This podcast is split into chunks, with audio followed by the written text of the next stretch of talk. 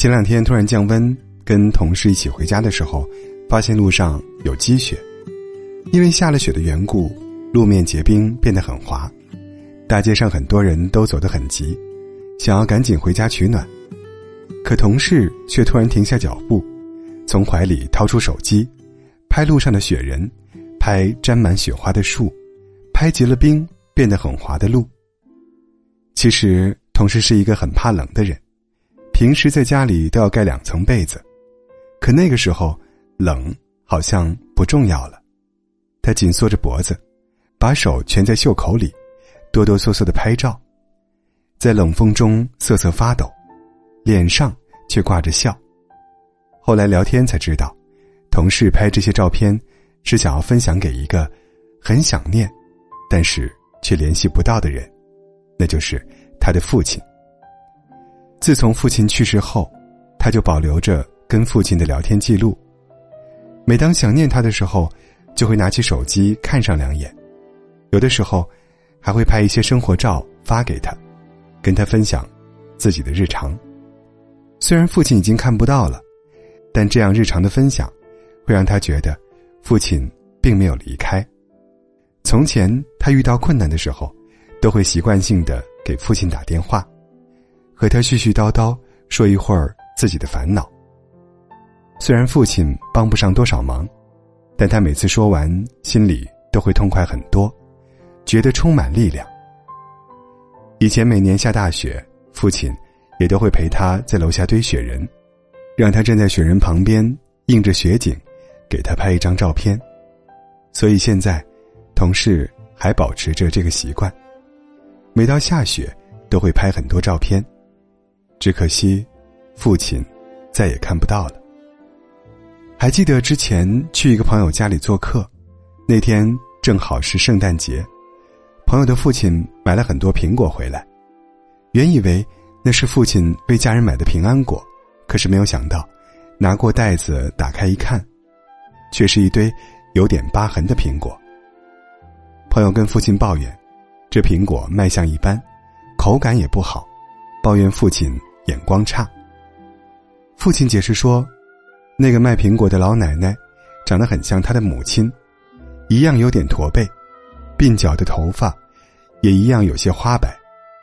所以看到老奶奶坐在路边，双手被冻得通红，还在费力的摆放着苹果，不忍心就买了五斤。其实朋友的父亲并不懂得圣诞节要吃平安果这件事，他只是。很想念自己的母亲。看到一条视频，有一个中年男人坐在地铁的座位上，双手捂着脸，哽咽抽泣，肩膀剧烈抖动。身边的乘客后来才知道，原来是他的母亲在老家去世，刚刚接到消息的他却赶不回去。焦急和难过之下，没控制住情绪，于是，在地铁崩溃大哭。是啊，有的人因为错过和亲人的最后一面而后悔，有的人因为没让外婆看到自己现在的成就而遗憾，也有的人对已经离世的家人有一肚子想要说的话，可是也只能对着旧手机和老照片暗自发呆，默默流泪。好像我们都是在失去后才懂得日子很短。亲情很贵。我们原本以为会吃很久家人做的饭，会听很久老爸的呼噜声，忍受很长时间妈妈的唠叨。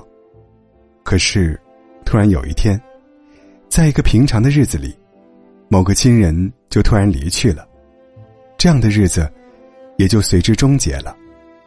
此后，我们站在与他们不会再产生交集的时空里。回望着过去，那一瞬，才猛然惊觉，原来，世界上最好的房子是家，最好的厨师是父母，最好的饭菜，是我们陪他们一起吃过的寻常晚饭。演员姚晨说：“在这个世界的日子都是寄居，终有一日，我们还会重逢的。所以，即便在分离的日子里。”我们依旧会因为留恋和不舍，感到后悔、遗憾。即便那个至深至爱的人已经离我们远去，我们依旧要带着曾经的温暖与回忆，勇敢向前，将他们曾经对我们的期许，化作抵御困难与构筑未来的力量。有位粉丝留言说：“都说世上没有融化不了的雪，可在我心里，总隐藏着一片雪，没有融化，也永远不会融化。愿这个冬天，你能始终带着心底的思念与温暖，过得热气腾腾，活得幸福简单。”